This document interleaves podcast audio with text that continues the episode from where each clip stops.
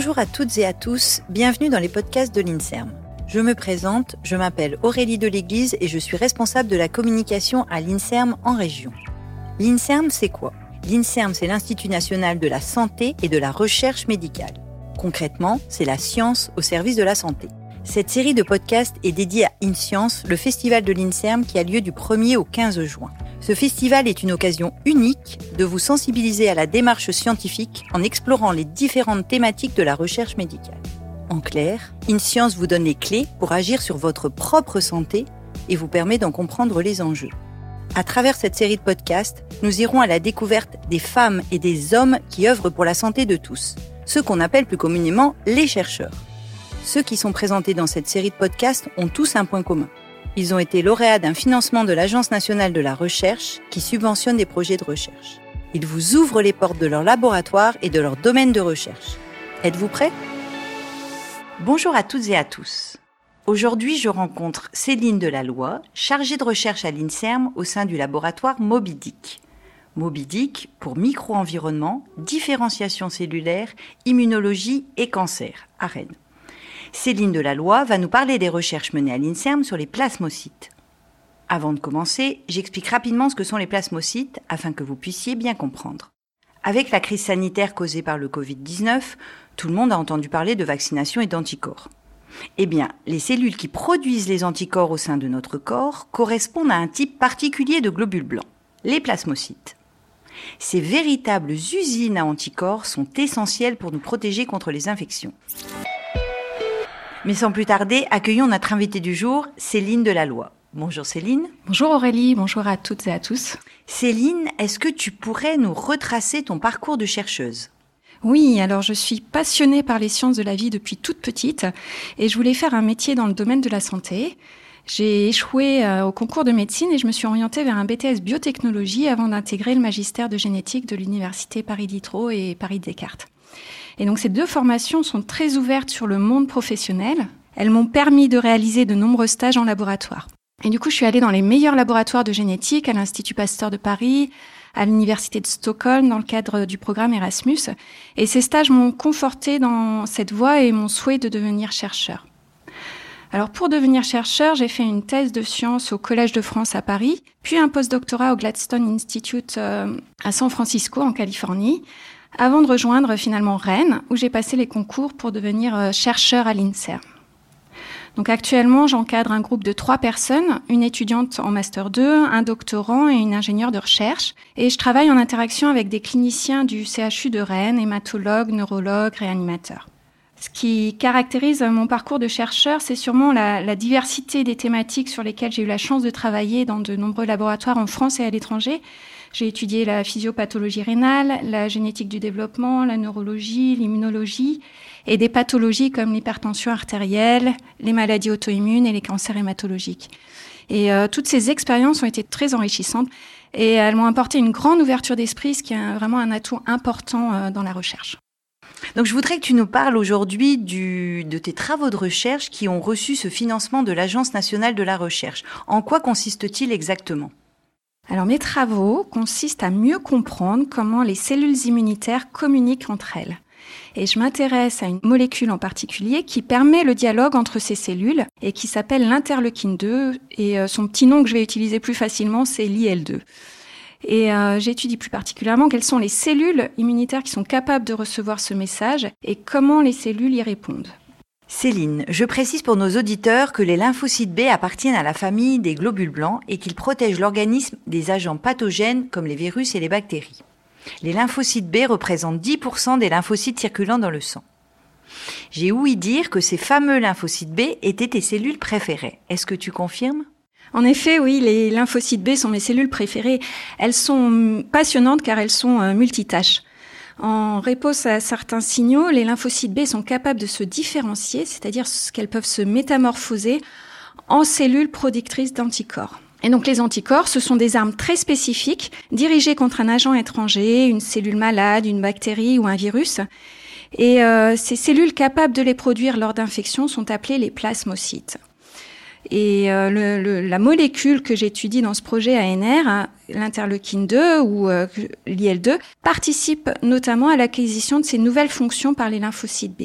Donc pourquoi c'est important de, comprendre la, formation de ces cellules? C'est important de comprendre comment est contrôlée leur formation parce qu'elles peuvent être protectrices en cas d'infection, mais elles ont aussi un côté sombre et peuvent se retourner contre nous dans les maladies immunes par exemple, ou lorsqu'elles se multiplient de manière anormale, elles sont à l'origine des cancers euh, comme les lymphomes. Le mode de fonctionnement des lymphocytes B est assez complexe et euh, les modèles animaux que j'ai développés dans le cadre de ce projet financé par euh, l'Agence nationale de la recherche permettent de répondre plus facilement à certaines questions sur le rôle de ce signal interleukine 2 et des réponses qu'elle induisent euh, sur le lymphocyte B. Une autre stratégie, en plus des modèles animaux que j'utilise dans ce projet, c'est l'approche unicellulaire. Donc ça consiste à analyser les cellules à l'échelle de la cellule unique car euh, les lymphocytes B sont tous différents et pour comprendre leurs multiples tâches euh, qu'ils assurent, il faut pouvoir les étudier individuellement et suivre leur devenir. Donc ces approches euh, qu'on appelle single cell sont des outils très puissants pour mieux les comprendre. Très bien. Et concrètement, quelles tâches effectues-tu au quotidien? Peux-tu nous partager une de tes journées types?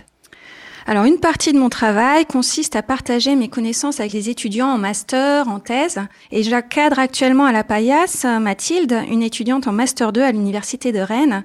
Et concrètement, je lui apprends les techniques de culture cellulaire, de biologie moléculaire, mais également la, démarche scientifique, comment euh, réaliser des expériences pour répondre aux questions que l'on se pose, et puis finalement comment analyser les résultats, les présenter, les communiquer à un public scientifique.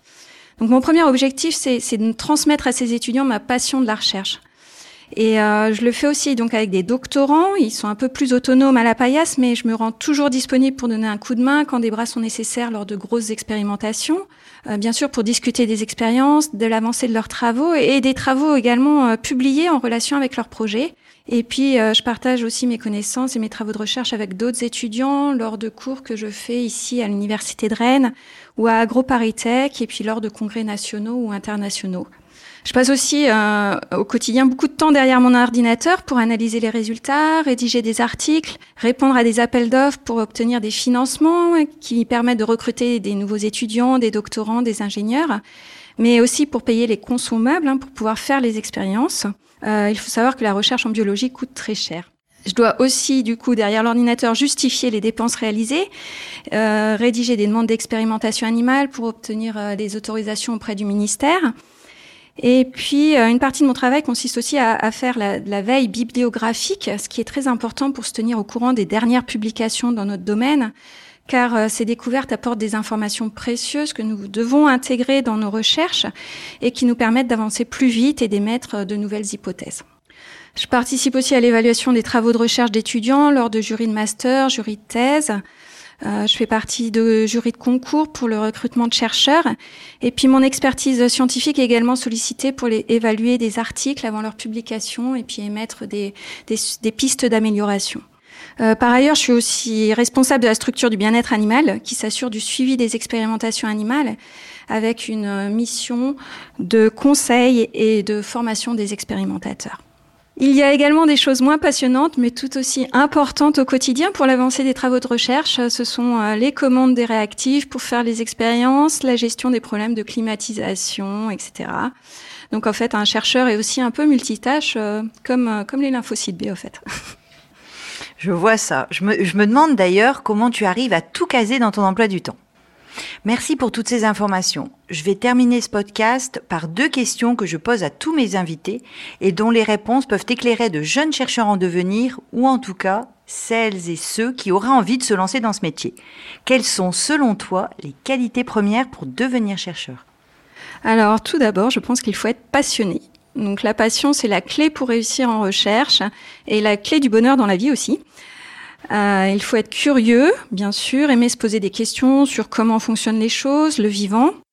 C'est un travail aussi manuel, donc je pense qu'il faut aimer travailler à la paillasse. Et euh, généralement, les chercheurs sont des bons cuisiniers car ils appliquent correctement les recettes, mais surtout ils essayent de les optimiser. Euh, donc on n'appelle pas ça des recettes en, recherche, on appelle ça des protocoles. Mais c'est un peu le même principe. Il est important aussi d'apprécier le, travail d'équipe euh, et surtout d'avoir une grande ouverture d'esprit.